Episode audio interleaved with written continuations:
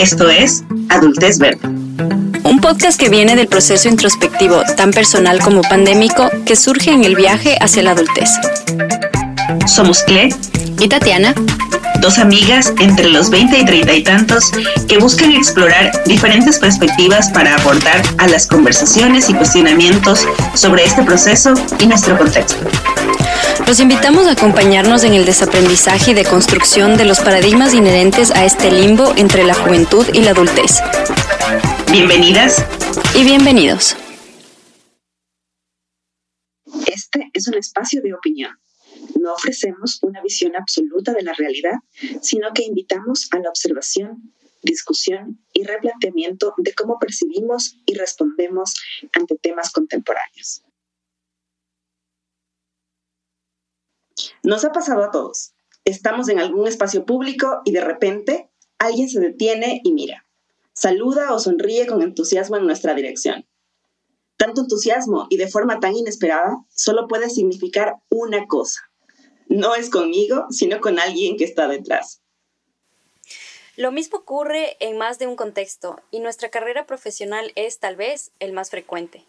Tras los primeros grandes saltos tecnológicos en la educación y en el caso particular de Ecuador, con los programas públicos que nos conectaron con instituciones educativas reconocidas en todo el mundo, nuestra generación ocupa cargos de gran responsabilidad. No obstante, el ser el o la gerente más joven o el primero de esa edad en tal posición no es fácil y nos pone de frente con dudas e inseguridades que nos pueden jugar en contra.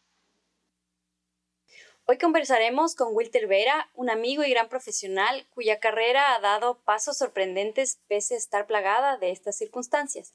Muchas gracias, Will. Eh, gracias por estar con nosotros el día de hoy. Y bueno, ahora te queremos que nos hagas una introducción. ¿Quién eres? ¿Qué haces? Que nos cuentes un poquito de tu historia. Eh, gracias a ustedes por la invitación. ¿Quién soy? A ver, hay dos formas de plantear esa pregunta. Una profunda de filosofía en la que simplemente no encuentras respuestas y te das cuenta que no sabes quién eres. Y una más sencilla que es en la que, la que describes lo que haces, dónde estás en este momento de tu vida y un poco qué te gusta y qué planeas hacer. No sé, que me voy por esa que es más sencilla porque en la otra después me pongo emocional. Eh, soy un joven, aún me considero joven a pesar de mis achaques de, que comienzan a los 30 años. Soy casado hace poco, me casé el año pasado en plena pandemia. Me considero alguien altamente educado. Eh, fui compañero de universidad en pregrado de Clelia, luego nos separamos, eh, yo me fui a Estados Unidos a estudiar y luego eh, nos volvimos a encontrar en Ecuador y luego nos volvimos a separar, ella su maestría y yo a la mía. he viajado mucho, soy alguien a quien le gusta hacer deporte, las actividades al aire libre, eh, soy bastante realista. Yo creo que así me describo. Y, coincidirán conmigo mis amigos. Eh, y considero que soy alguien feliz en el momento de la vida en el que estoy. Y, sobre todo, algo que me destaca, soy muy ambicioso. Más específicamente, tu rol como profesional, ¿qué eres? ¿Eres ingeniero? Eh, sí, en Ecuador se denomina economista a la persona que se graduó con una licenciatura en economía en pregrado. Eh, yo no me gradué en licenciatura en economía. Cuando me transferí a Estados Unidos, justo el semestre en el que me transferí, cerraron la carrera eh, o el major en economía. ¿Ya? Así que yo tuve que coger lo más próximo, que era finance. Okay. Entonces yo me gradué con un bachelor en finance, pero como yo tenía tantas materias convalidadas, comencé a hacer un cruce de malla, comencé a estudiar un poco más en las vacaciones y realmente me saqué tres majors. O sea que cuando lo traduces al nivel de Ecuador, yo tengo tres licenciaturas, una en administración, una en finanzas, una en marketing. Okay. Y como yo quería cerrar el ciclo de economía, al final mi maestría fue en economía. Entonces, eh, cuando me preguntas qué soy, no sé cómo contestarlo. y, y, lo más fácil que digo es, soy financiero. Ok. Ok. ¿A qué edad empezaste tu vida profesional? ¿Y cómo describirías esta entrada? Porque me imagino, eh, es mi asunción, tú nos dirás, pero que empezaste en Ecuador.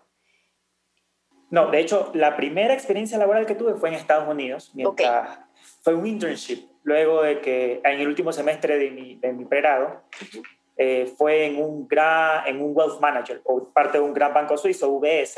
Okay. Eh, y el rol, yo era el, el, el, intern que se, encontraba de buscar, se, se, encargaba de buscar fondos de inversión para el, el socio que era el que administraba el dinero de los ricos. Básicamente ellos administraban el dinero y le decían, oiga, usted, señor que tiene dinero, venga, le sugiero poner la plata aquí, y él se lo administraba y le sacaba rentabilidad. Ese fue mi primer rol completamente despistado de trabajo. Yo sabía que quería hacer finanzas. ¿Por qué?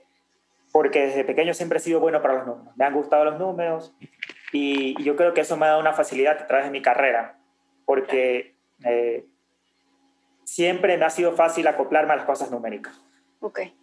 Y, y, algo que descubrí ya luego iniciando mi carrera es que mi pasión era la física, que era muy numérica y teórica, cómo funciona la vida, pero no me daba plata y no teníamos los fondos para estudiar. Eso, porque yo estaba en Guayaquil, había que venir a Quito y al final no se dio, así que estudié economía y una cosa llevó a la otra, permitió sacar una, una, una, especie de waiver, una beca para irme a Estados Unidos, bla, bla, bla, pero física de un lado. Okay. Eh, mi primera experiencia fue en UBS, pero luego cuando regresé a Ecuador, eh, afortunadamente yo regresé estresado. Recuerdo que porque tenía un préstamo estudiantil que pagar, tenía muchas cosas y lo que le dije a mi madre fue, Dios santo, tengo un mes y todavía no encuentro trabajo. Mi mamá se me rió en la cara y me dijo, o sea, tú realmente no sabes qué, qué es lo que está, es estar en necesidad y no tener trabajo. Literalmente tres o cuatro días después me llaman de un trabajo, eh, me entrevisto y me selecciono. Eh, mi primer trabajo fue como analista de datos para una corporación eh, estadounidense que en, el mercado ecuatoriano se, se, conoce como Cristalería del Ecuador. Y ese fue mi primer rol, sin saber qué hacer, ni saber lo que quería, solo yo quería trabajar con números. Y trabajé con grandes, más, eh, con, con datas maestras, llenas de números, no en la forma que esperaba, pero trabajé con números. Y así fue como me inserté. Luego, como eh, fui bueno en mi trabajo y las personas veían mi actitud, eh, me dieron la oportunidad de moverme dentro de la compañía y me pasé a un rol en, en logística. Yo me encargué de production planning, que básicamente era, imagínate que tú, imagínate que tú tienes un gran rompecabezas. En, en la universidad nos enseñan en, en, las clases de operaciones la optimización de ecuaciones. Ahora llévale eso a la vida real donde al final las ecuaciones te cuadran, pero lo que tú tienes planificado en la vida real no te cuadra por ningún lado. Yo tenía que hacer el match entre la oferta y la demanda, una demanda creciente con una capacidad de producción restrictiva, y, no y restrictiva era porque no permitía hacer los cambios de productos, entonces tenías que hacer grandes corridas y tenías muchas cosas, muchas veces que te pedían pocos productos de, de cosas que puedes hacer en cantidades enormes, porque al final la industria en la que estaba era una economía a escala. Eh, era, era todos los días resolver una ecuación de múltiples variables. Pero no era el tipo de ecuación que yo quería resolver, así que recuerdo que era tan, tan frustrante. Yo me sentaba, llegaba al trabajo y el estrés que... Para esto yo tengo el síndrome de Superman, que creo que, que cargo el mundo en mis hombros. Entonces me sentaba por el estrés y, y estar agobiado y me sentaba minutos, de, minutos en mi carro. La gente me veía pasar mientras yo estaba sentado en el carro. Así como que hablaba por el celular, con un audífono, pero no. Meditando sobre si me bajo el carro o regreso a la casa y me declaro fracasado. Afortunadamente no lo hice, pero me puse una meta que era cumplir un año en ese trabajo para que sea bien en mi hoja de vida y luego saltar. Y finalmente salté a finanzas, que era lo que quería hacer, en la banca. Eh, pasé a la banca gracias a, a un amigo que eh, le, le, pasó mi hoja de vida a un gerente que estaba buscando una vacante en el puesto de riesgo de mercado de liquidez. Un trabajo perfecto, porque yo pasé de tener una situación en la que una mala decisión te costaba mucho dinero.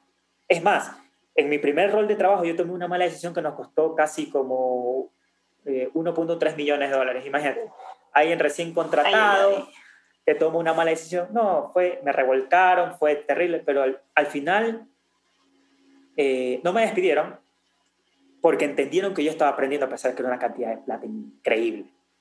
Pero imagínate el, el, el, estrés que manejaba. Al final cuando me cambio el banco y llego a este ambiente en el que sí, el ambiente no era perfecto, pero no tenía claro, si no enviaba un reporte, ¿qué iba a pasar? Lo enviaba mañana. No íbamos a perder dinero, mi nivel de estrés cayó y llegó a un punto de, de comodidad. Y también llegó un punto de locura, porque al final era un ambiente bastante farrero. Eh, fue bastante grato, pero ya llegado una, un, tiempo me puse un límite y, si estoy no me equivoco, fue al segundo año o tal vez al tercero, decidí salir a hacer mi maestría. Dije, ¿sabes qué? No puedo, estoy demasiado cómodo, esta comodidad no puede ser prolongada porque me voy a quedar. Y me acuerdo que conversaba con las personas que tenían 20, 25 años en el banco. Yo nunca me vi así. Dije, no, tengo que hacer algo. Y aquí es o buscar trabajo y seguir lo mismo o eh, ir a estudiar y disfrutarlo porque ya tenía la experiencia de haber estudiado en Estados Unidos y había muchas cosas que no hice, así que lo iba a ver desde otro plano. Eh, decidí hacer mi maestría, me fui a Holanda, eh, me encantó eh, y algo que puedo destacar es que ir a estudiar luego haber tenido experiencia es otra historia. Todo era más claro. para esto, en Holanda las personas se toman tres, grados de, tres años de pregrado, luego graduarse a la universidad a los 16 y de ahí inmediatamente consiguen la maestría, así que yo era probablemente de los mayores. Era el único que tenía experiencia laboral, el único que, o sea, el típico señor mayor que está en la clase eh, y opina. Ahora, la diferencia es que yo no, yo no, tengo cara de mayor y eh, el, Justo lo estaba pensando. Y mi estatura promedio no es la de un holandés. No, pero fue una muy grata experiencia y cuando regresé, eh, apliqué a varios trabajos y me salieron dos trabajos. Uno que yo creo que definieron mi carrera. Uno era en Owens, porque hay algo que omití, que fue entre mi cambio de experiencia entre Owens, que es el primer trabajo de logística terrorífico, y el banco, que Owens tenía un excelente ambiente laboral. Es uno de los mejores trabajos en los que, eh, ambientes laborales en los que he estado. ¿Por qué? Porque yo podía haber estado lo más estresado del mundo, pero luego tenías compañeros que realmente se interesaban por ti, se preguntaban cómo estás, te ayudaban, te compartían el conocimiento. Entonces al final tú lograbas un equilibrio que de una otra forma era llevadero, pero gracias a la gente. Claro. En el banco, por otro lado, la gente era egoísta con el conocimiento, eh, mezquina. Si tenían que quemarte, te quemaban sin importar cuán sucio queda el cuarto. Era, era terrible, era un cambio. Cuando regresé, en mi mente estaba, tengo que buscar un, un lugar en el cual el ambiente sea correcto. Me estaban pagando más incluso en el trabajo que sonaba retador y espectacular. Pero yo decidí regresar a Owens por su calidad de humano. En Owens me dieron la oportunidad, inicialmente no, ni siquiera sabía mi cargo, yo entré como analista financiero. Y al final, cuando se hizo la, estructuración definitiva, a mí me definieron como plan controller, que mi rol era básicamente ser el contralor de la planta. Eh, se armó un equipo regional, mi jefe estaba en Colombia, eh, destaqué en el equipo, la relación con mi jefe es, es, era muy, muy genial. Realmente es alguien que admiro. Eh, eh, y eh, es más, el tipo de liderazgo que yo tengo lo desarrollé en ese grupo. Ese cambio en el rol a que me denominaran plan controller, creo que fue el salto que potenció mi carrera en, en finanzas, porque era un contralor. Pasé de simplemente ser un analista a ser un contralor. conforme fueron creciendo mis rendimientos fueron creciendo mis responsabilidades. Me encargaron Bolivia, yo viajaba constantemente a Bolivia, luego me encargaron Perú, entonces yo ya estaba a cargo de varias operaciones. y, siendo tan joven, cuando yo me ponía a analizar, sacaba que había administrado presupuestos de casi 76 millones de dólares con... Escucha, ¿cuánto habré tenido en esa época? 26, 27 años. Eso te iba a preguntar. Wow. Sí. Y no, fue, fue un reto, fue algo que, que, que, me ayudó a crear amigos y yo creo que fue el punto definitivo en el que esa elección fue la que marcó mi carrera. Porque si me hubiese ido a la otra compañía, probablemente hubiese sido retador, pero no sé si me hubiese ido bien porque no hubiese tenido el, tiempo suficiente para madurar y para crecer como, como lo hice acá. ¿no? Eh, luego llegó un punto, bueno, además de muchos conflictos internos, negociaciones, bla, bla, bla, eh, llegó un punto que yo sentía que era el siguiente cambio. Y luego de tres años en Owens, yo sentí que ya tenía que dar un paso. Eh, quería más dinero y quería más responsabilidades porque sentí que había dominado mi puesto completamente. Y dominaba tanto que me estaban dando más países, pero ya no tenía más países que me den. Así que, eh, así que comencé a aplicar, pero las cosas más graciosas que, que he descubierto en mi carrera que uno no termina en los puestos en los cuales aplica tú terminas en los puestos que realmente te buscan. Y algo que puedo concluir es que los mejores trabajos no están anunciados, los mejores trabajos te encuentran. Sí. Eh, me llaman de una corporación mexicana a, un proceso, desde México estaban haciendo el proceso de reclutación, que es a la cual formo, de la cual formo parte ahora, eh, y me hacen una oferta que al principio, eh, una oferta muy atractiva, muy atractiva. El único detalle que me hizo dudar es que era en Quito. Eh, sin embargo, me aventuré y la tomé. Claro, con todos los comentarios de todos lados, no, que ten cuidado, el cambio de cultura, el regionalismo, tú tan joven, ¿cómo va a estar tu equipo? Que esto, que lo otro. Eh, di el salto de fe, tomé el trabajo y yo venía preparada para una batalla. Me acuerdo que incluso se lo comenté a Clele y a Juan José en mi primer día de, de, de, trabajo. Yo iba preparado para una guerra, sacar metralla y a darle a quien me tenga que dar. Eh, Qué mala fama, la verdad. Yo soy quiteña. la verdad. Es que, es que no, solo, no solo regionalismo, es la diferencia de edad. Para esto tienes que... que eh, me salté un poco detalles, pero en Owens cuando yo me encargué de Bolivia, imagínate que yo llegué a una operación donde el promedio de edad era 50 años. No. Wow. Es, imagínate tú, a los 50 años que has venido Podría ser fácil su hijo, o sea. Exacto. Y eso me decían. A los 50 años, imagínate, solo, solo yo trataba de visualizar esto para cuando, cuando voy a enfrentar una, una, una posición profesional, porque en mi vida emocional no lo aplico, en mi vida personal no lo aplico mucho, trato de, de, de proyectarme a la persona con la cual voy a lidiar. Yo me decía, un señor de 50 años, al que venga una persona de la mitad de su edad a decirle qué es lo que está haciendo mal y qué es lo que tiene que hacer para hacerlo bien, pucha, qué terrible. Al principio llegué, fue difícil, y, pero poco a poco fueron notando que, que, por alguna razón yo estaba en la posición que estaba.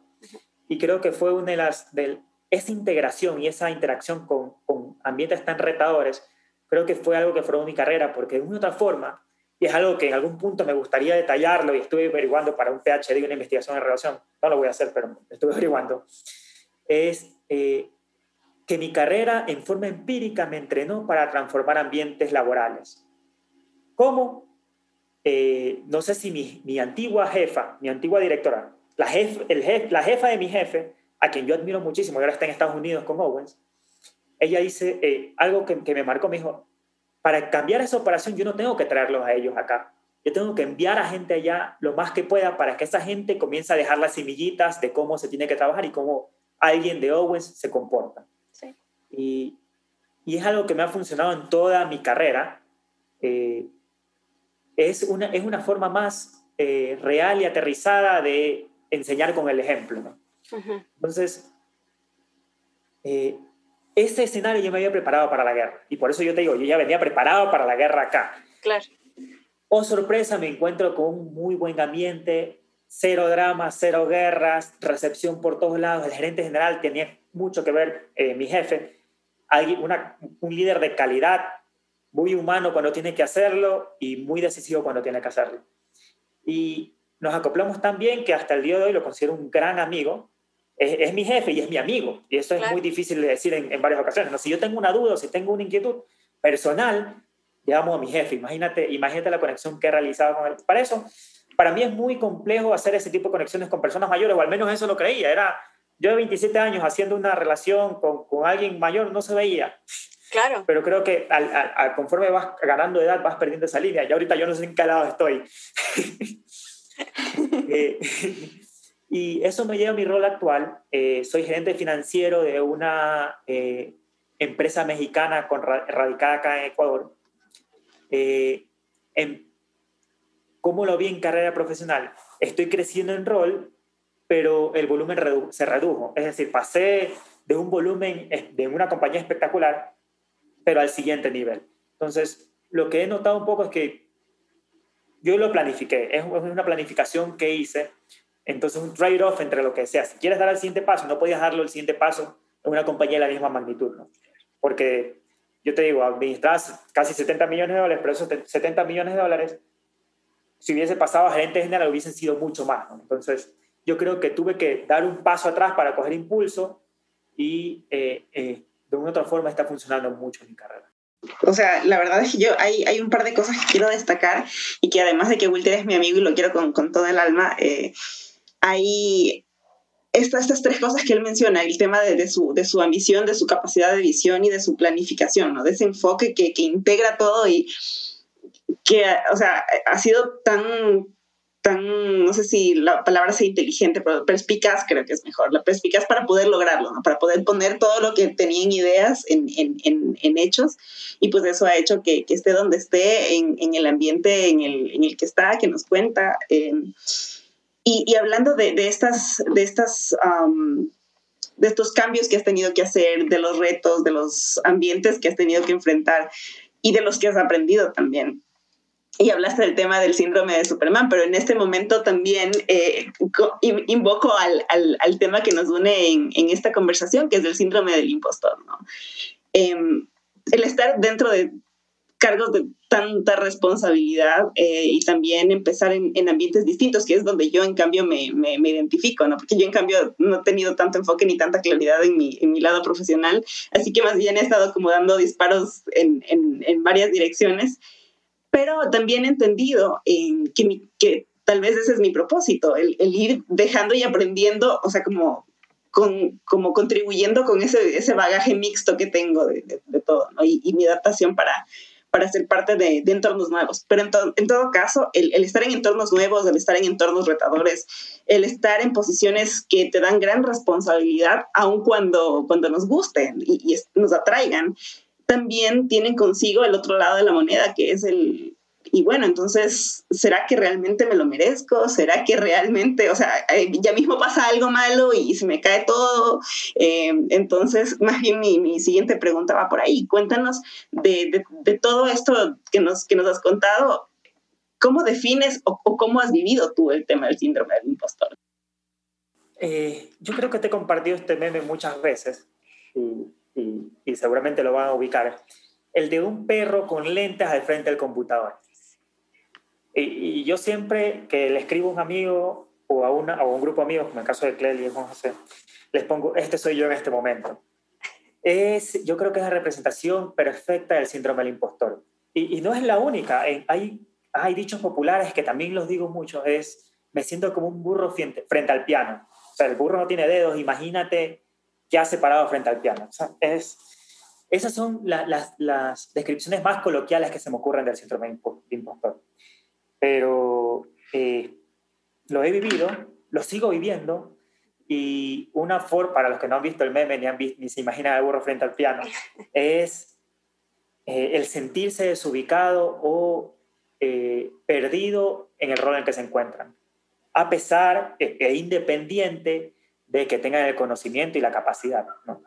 Eh, muchas veces cuando adquirí estos retos, las personas me decían, no, tú puedes, eres súper pila, eh, te preparaste, del seguro vas a poder, no tengas miedo. Pucha, pero una cosa es creerlo y una cosa es decir, sí, sí, sí puedo, pero al rato de la hora vas a sentir siempre el síndrome del impostor. Es, es un paradigma que se genera luego entre más sabes. Entre más sabes, también te das cuenta que que más te queda por aprender. Eh, Una cosa que me resalta aquí y que quisiera saber la opinión de los dos es, tu, tu trabajo es en la industria en específico. Siento que hay ciertas industrias, valga la redundancia, en donde el síndrome del impostor y ser un, un, un jefe joven, digamos, joven, uh -huh. es mucho más, se ve muy, es como más problemático, digamos. La CLE y yo, las dos hemos trabajado en el sector público y tenemos como las dos áreas, ¿no? Somos mujeres y aparte tuvimos cargos directivos las dos. Entonces nos veían a nosotros jóvenes y más que nada nos vemos jóvenes. Es complicado que la gente te tome en serio, especialmente al inicio, antes de como que tú digas, que te conozcan y sepan que eres capaz. Entonces, pero cuesta y es una, es una, una curva de aprendizaje súper alta. Quiero preguntarles a los dos, ¿cómo eh, sienten que, bueno, en tu caso, Will, tú sientes que tu industria también fue mucho más eh, abierta para que tú puedas llegar a esos puestos? ¿O crees que es algo que se lo puede traducir a todas las industrias, ¿no? Que es, eh, es más que nada qué tan enfocado estás este, y las relaciones que estableces. Yo creo que más que, las, más que en las industrias es por los líderes. Esto yo mm. creo que la situación en la que estamos es extrapolable a todas las industrias. Okay. lo que ocurre y el contraste que tú notas, notas entre el sector público y el sector privado es que comúnmente el sector privado es mucho más innovador, porque tiene que innovar, porque si no se queda. Comúnmente cuando innovas trae gente nueva y gente con perspectivas distintas. El, el tema de la edad el, fue un reto para mí. Eh, afortunadamente ahora me casé y ya creo que de una otra forma ayuda. Pero, ya soy un señor. soy un señor, o sea, no parezco un, señor, pero soy un señor. Y, y tal vez las personas que no nos escuchan no nos ven, pero yo realmente tengo problemas con el look. Mi familia no envejece como hasta los 50 años, ahí me caen todos los años que no tengo encima. Eh, entonces, tras ser joven, realmente lucir joven es un problema. Tuve en muchas ocasiones personas que me preguntaban, eh, que, con, tú sabes cómo son aquí, tú disculpa, no quiero ofenderte, eh, pero ¿cuántos años tienes? Sí. Les cuento mi edad, se admiraban y de ahí seguían el proceso. Ya luego un par de, de palabras y planteamientos se dan cuenta por qué estaba en mi posición y no simplemente era alguien que estaba palanqueado, por así decirlo. Mm, Yo creo que es un reto, pero una frase que, que, es muy típica de mi jefe y que me gusta mucho porque resalta esta, esta situación indescriptible que se genera es, él siempre manifiesta que a un, a un buen futbolista se lo conoce por la parada. Y él me dijo, hermano, tú puedes ser muy joven, pero cada vez que entras en un cuarto, se nota que eres un buen futbolista por la parada algo tiene en la postura, algo tiene en mi expresión eh, no verbal que transmite que yo estoy en, ahí por mis cualidades y que sé lo que voy, lo que voy a hacer. Eh, y una, una situación muy graciosa en relación a esto de la edad y de ser joven. Eh, la compañía para la que trabajo es un conglomerado mexicano, como les mencioné, y a su vez está relacionada con otras compañías que también son parte del, del holding del conglomerado mexicano. Y eh, mi jefe me dice, oye, mira, eh, ya que estás en Guayaquil, pásate por acá y conversa con tal persona que es la, la controller de, de, tal holding, de tal compañía, de, miembro del holding. Esa compañía es fácilmente 10 veces más grande que nosotros. Entonces yo, yo llego y la Contralor lo primero que me ve de pies a cabeza dice como que este chico es, porque tras eso yo siempre ando fresco, juvenil, y mi esposa me, tiene que, me dice que yo me tengo que comenzar a vestir como señor. Yo ando con polos, con jeans, y ese día había llevado mi computadora con una mochila, entonces yo era un colegial más. eh, llego y ella me comienza, ah, tú eres Wilder, sí, y primero comienza a hablarme de una forma condescendiente pensando que, pucha, yo era, no sé, caída del árbol, una cosa así. Eh, luego de cinco minutos de platicar y comentarle un poco a lo que iba, ella cambió completamente su tono, mostró interés en saber de dónde venía, de qué era lo que hacía, cuál era mi trayectoria y se dio cuenta que no estaba hablando con ningún tonto. Pero es es algo que, que, nos va a ocurrir especialmente a las personas que, están, que somos ambiciosos y que queremos crecer rápido. Y el tema de mi edad fue uno de los principales en buscar este salto de la compañía, hasta que llegó esta compañía que desde México vio la oportunidad que tenía en un joven talento. Eh, claro, siendo modesto y llamándome talento. Porque apuesto que si el proceso de selección lo hubiesen hecho acá en Ecuador, yo no hubiese salido seleccionado. Afortunadamente lo hicieron consultores externos con un punto de visión distinto mi primer trabajo al volver de la maestría eh, fue, fue en la academia, que uno pensaría que también es como mucho más abierto, menos, digamos, cuadrado en ese sentido, ¿no? Y para ponerlos un poco más en contexto, yo también me he visto medio hiposa, así como me encantan los pantalones anchos, mi cabello cuando lo tenía un poco más largo lo llevaba así como todo suelto y, entre otras cosas, no, no uso tacones. Em, bueno, también utilizaba una mochila para llevar mis cosas a la universidad. O sea, era una alumna más. Lo que me quería referir con esto es que, que incluso en, contextos distintos en los que tal vez no hay tanta presión o tanta responsabilidad, como decía Wilter en, en su caso, esto es algo real. En todo caso, sí, o sea, yo creo que también coincido con Wilter en que, en que mm, depende más del jefe y del ambiente que, que, que tu líder propicie dentro del espacio, porque nosotros también tuvimos la suerte de tener una jefe súper, súper, súper, o sea, nos confió, nos deja así como, vayan, hagan en la cancha. Y, yo siempre he tenido esa suerte, eh, pero em, sí le añadiría que no necesariamente viene con grandes responsabilidades, o sea, el solo hecho de pararme, yo era una profesora nueva, contratada X ahí en la academia, Sin embargo, yo sentí el peso. Yo sentí el peso de, de vestirme como joven, como yo quería, y entonces ahí el encontrar el balance entre el quién soy yo, mi esencia y el cómo me gusta vestir, ser, ser actuar, etcétera, em, con el qué es lo que el contexto espera de mí, eh, para ganarme supuestamente el respeto del contexto. Eh, eso también me parece que es un tema del que no se dice mucho, pero al que todos nos enfrentamos en algún momento u otro. Yo puedo acotar algo allí. Uno siempre se ve en ese paradigma de, pucha, tuvo más, más mayor de lo que soy, trato de cambiar mi ser, trato de vestirme como viejo. Eh, yo siempre, eh, y, uno nada entra a la corriente, comenta el rol es que uno lo hace, comienza a nadar contra la corriente y, y, comienza a, tratar de aparentar lo que, lo que no es. Yo he aprendido a dejarme llevar. A mí, si me di, eh, pucha, ¿qué no me han dicho? El CEO de la, de, de, la corporación, eh, luego de que nos conocimos en México, y eh, ya un poco entrados en confianza, me llamaba el control del millennial. Eh, ¿Por qué será? Eh, y tanto era así, y, y, no sé cómo expresar esto, pero al final no es en cómo luces o cómo te vistes, sino la actitud de que yo al final nunca traté de lucir mayor, hasta el día de hoy no trato, a diferencia de un amigo de nosotros que trata de dejarse las canas para, para parecer mayor, yo si estaba en ese río flotando dejaba que mi corriente la lleve. Eh, o sea, yo floto en una boya y digo, ok, soy joven, algo bueno tiene que salir de ser joven, eh, soy informal, soy eh, bastante, rompo bastantes paradigmas, yo no me quedo callado, soy el típico millennial que si tiene que decir algo lo dice, eh, no importa si es el CEO, y digo, ¿sabes qué? Esto es lo que opino, con todo respeto, pero bla, bla, bla, y ha funcionado. Y es algo que de una u otra forma me ha ayudado, me ha ayudado bastante, y lo comencé a hacer incluso desde el inicio de mi carrera. Recuerdo que el CEO de la, de la primera compañía, la que digo que, que, adoré, eh, es un señor de mucha experiencia, se llama Humberto Puma, él ahora está trabajando para Estados, en Estados Unidos también para Owens.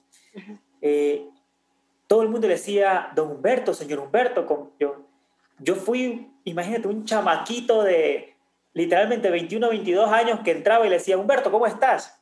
Y la gente realmente le chocaba que yo le diga Humberto, pero a Humberto no le chocaba.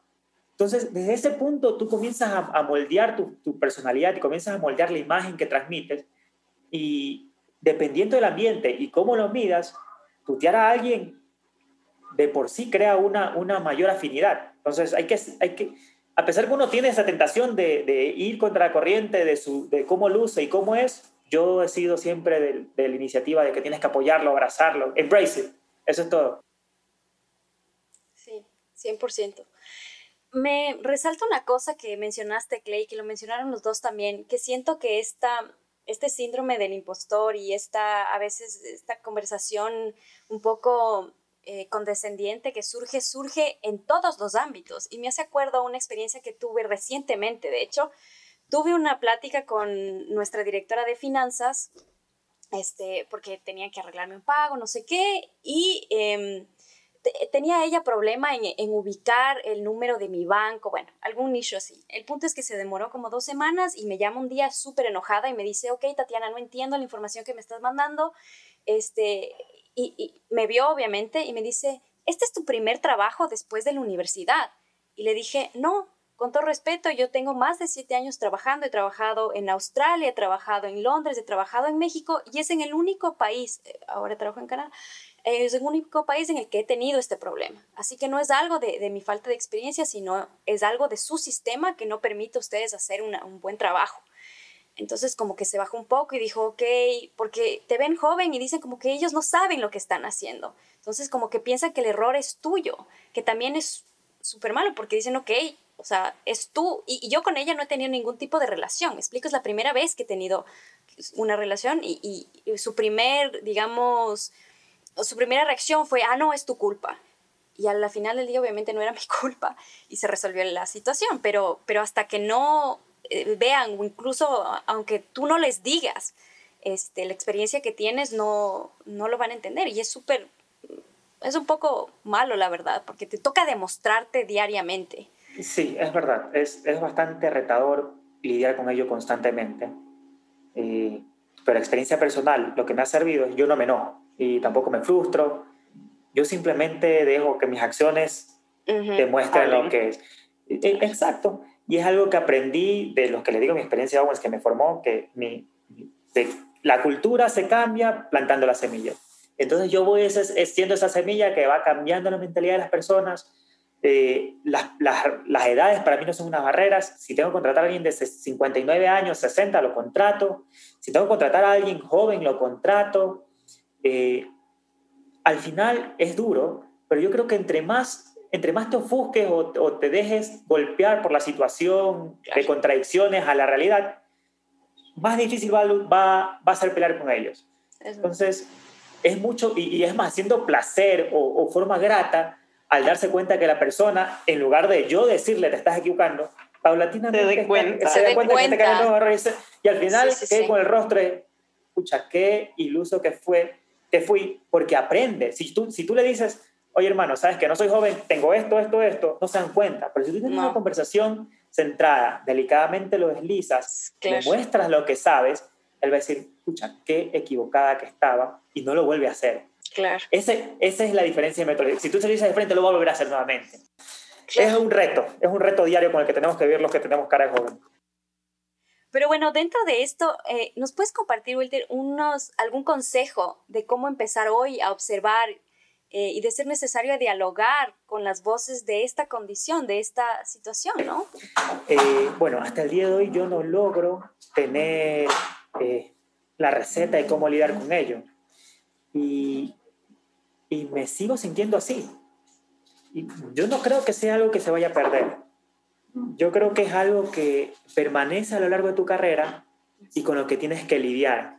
Porque está ligado directamente al temor que tienes del futuro y al temor que tienes de la incertidumbre, al temor de, eh, al menos si eres alguien que le gusta, que es ambicioso y desea progresar, al temor que, que tienes de estar haciendo tu, trabajo bien.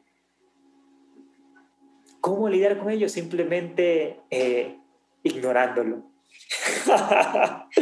es, lo que he hecho, es lo que eh, he tratado de hacer día a día, afronto un reto a la vez y entre más grande es la batalla, creo que estoy un poco más preparado, pero luego cuando ya el conocimiento se asienta en tu cerebro y dices, wow, ahora sé hacer esto, te salen tres incertidumbres más de las cosas que no sabes hacer. Por cada una aprendida aparecen tres, una relación terrible. Eh, y sigues sintiendo el miedo. Pero al igual que cualquier miedo, simplemente tienes que afrontarlo. Y, y de hecho, lo que siempre destacan de, de lo que separa a una persona normal de un héroe es que la persona normal siente miedo y no hace nada y, el héroe siente miedo y aún así actúa. Eh, lo vi, eso es de un cómic, por si acaso. Eh, eh, y es lo que hago, es lo que yo creo que todo el mundo debe hacer. y tratar de cambiar un poco los paradigmas cuando, si ahora tú, tú te estás afrontando estas cosas y estos inconvenientes, de que porque eres joven, de porque luces no apropiado para el rol en el esquema normal, eh, en el futuro, cuando estés en el rol decisivo, cambiarlo. ¿no? Y asimismo entender que la persona que está debajo tuyo probablemente siente en ocasiones el síndrome del impostor de igual forma. Dar retroalimentación constante, decirle, oye, estás haciendo un trabajo muy bien, te felicito, eh, sabes que no lo estás haciendo bien, pero creo que esto te puede ayudar. Eh, esa retroalimentación constante no solo te ayuda a ti, sino es que ayuda a tu equipo a que de una u otra forma estos temores y estas inquietudes personales sean superadas, que es lo que importa, ¿no? Claro. Buenísimo. Cle. Yo, sí, sí, sí, justo estaba tomando nota de, a ver si, a ver si me acuerdo de esto luego. Em, no, realmente, realmente es una conversación. Creo que hemos conversado este tema mucho con Will y justo la última vez que, llegamos a este tema en, un grupo eh, que tenemos, fue que le escribí por interno, lo respondí por interno y le dije, de esto es de lo que tenemos que hablar en el podcast. Yo, yo me, me llevaría tres cosas de lo que hemos conversado hoy. ¿no? Eh, el primero, el, el, el, hecho del cómo nos trata, digamos, el, el contexto o, o, la gente con la que trabajamos em, o el cómo percibimos, el cómo nos tratan, que es más importante todavía, em, tiene que ver muchísimo con el cómo nosotros nos vemos realmente. O sea, si nosotros tenemos la inseguridad de, de, por qué estamos allí o si no estamos eh, tan felices con cómo, cómo, nos sentimos en ese momento en, alguna posición, muy probablemente eh, se va a intensificar la forma en la que sentimos que eh, no pertenecemos o que no somos suficientes para, para esa, esa, situación. Por un lado. Por otro, y esto yo sí también he tratado de, de hacerlo mucho, que es el el habitarme, ¿no? El vivirlo, el como, ya sí, ok, o sea, sí, soy joven, sí, tal vez no he hecho nunca esto, tal vez eh, no soy la persona que esperabas encontrar, pero eso no significa nada, o sea, X, eh, vamos a hacerlo con lo que hay, ¿no? Es lo que tenemos. Y, y, la tercera cosa que me llevo em, es, es justo lo que acaba de decir Will, que es saber que el miedo nos va a acompañar aquí en temas de pareja, en temas de familia, en cualquier decisión que tomemos, en cualquier cosa que hagamos, va a estar allí y, nada, hay que saber que, tal vez nos puede cubrir las espaldas de vez en cuando también, así que quizá, quizá no es tan malo que, que esté allí. Bueno, Debemos pues saber cuándo entrar en pánico, ¿no? Esa es la palabra. Así es. Muchísimas gracias, Will, realmente inspirador. Me llevo las mismas conclusiones que la CLE. Este, espero que hayas disfrutado tu tiempo conversando. Para nosotros fue súper entretenido. Gracias por venir. Sí, muchas gracias, Will. Muchas gracias a todos también. Nos vemos gracias por la invitación. Un abrazo. Chao.